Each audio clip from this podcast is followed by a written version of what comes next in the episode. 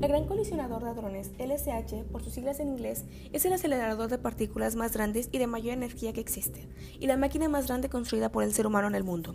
Fue construido por la Organización Europea para la Investigación Nuclear CER entre 1998 y 2008, en colaboración con más de 10.000 científicos y cientos de universidades y laboratorios, así como con más de 100 países de todo el mundo.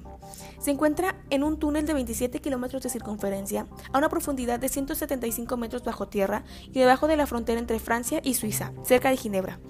En este experimento, los físicos del Laboratorio Europeo de Física de Partículas CER hacen chocar entre sí partículas subatómicas, principalmente protones, en puntos seleccionados donde se ubican grandes detectores.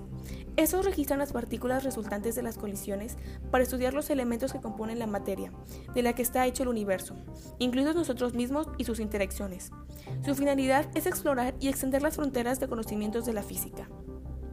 Con motivo del COVID-19, el CERN, desde finales de marzo, su directora general, Fabiola Gianotti, les pidió a sus investigadores y personal optar por el teletrabajo, para reducir los riesgos de que el coronavirus se propague. En cambio de tener miles de personas trabajando en el lugar cada día, ahora solo hay 300 personas. La mayor parte de la gente trabaja desde casa.